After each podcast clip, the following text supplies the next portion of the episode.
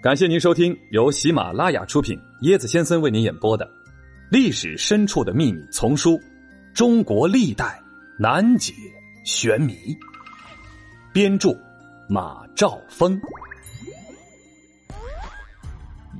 UFO，宋朝百姓逃命，竟因 UFO 入侵。今天椰子和大家聊聊古代的 UFO。UFO。中文意思是不明飞行物。哎，在北宋的真宗时期，就曾发生过一起疑似的 UFO 事件。宋真宗天禧二年（一零一八年的五月），河阳三城节度使（现在的河南孟州市）这个地方的节度使张民，向中央政府报告了一件奇葩事，称。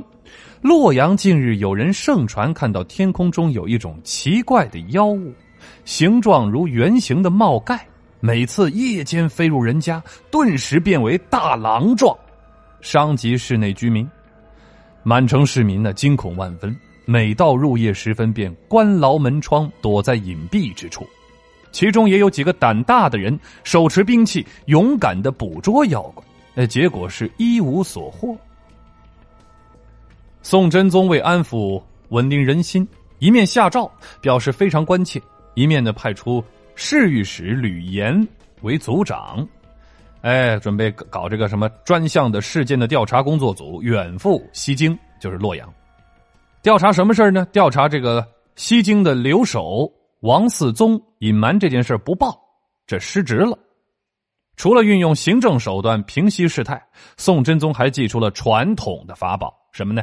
设坛祈祷消灾辟邪，经过一番虔诚的折腾，事态呢总算平息下来。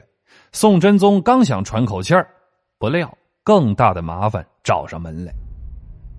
西京发生冒妖之事不足一个月，东京啊，就是现在的开封啊，就是当时的这个国都，这个地方呢又发生了冒妖了，而且传的有鼻子有眼。这冒妖啊，从西京转移到东京。这回呢，来者是更加不善了。前次呢，在西京只是伤人，而这一次在东京则是吃人。传言是越传越邪乎，弄得京师人心惶惶。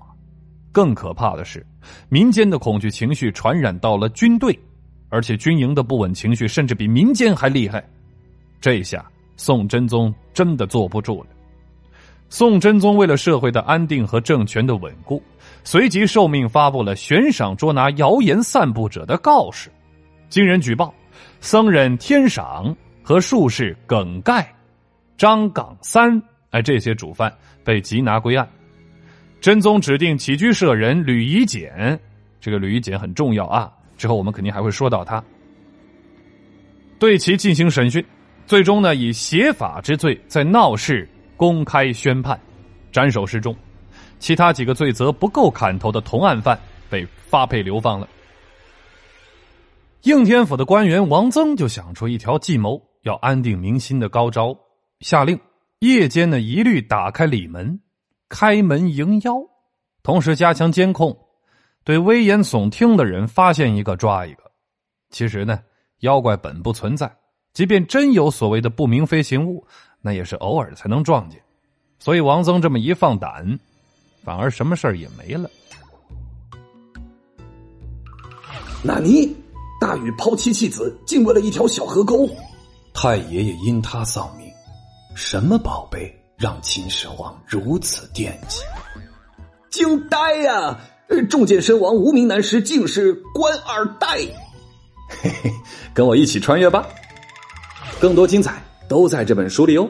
欢迎您的订阅转发，我是椰子先生。欢迎您跟我一起探索历史。这回呢，咱们这集说到这个 UFO 啊，这个 UFO 啊，中国最早的记载呢，是在《晋阳秋》这本古书里。书中说，有星翅而芒角，由东北西南投于亮营，三头再还，往大还小。俄而亮足，在《三国志》的裴松之的注中，郑桥的《通志略》中、马瑞麟的文献通考中都有类似的记载。这是公元两百三十四年秋天的事儿，西北五丈原地区的天空中，发现一颗发射红光、来去自由的星，三来三往，从东北到西南，此后便消失了。如果是星，它不可能来了之后还走啊，来来往往，三头再还，也不可能往大还小。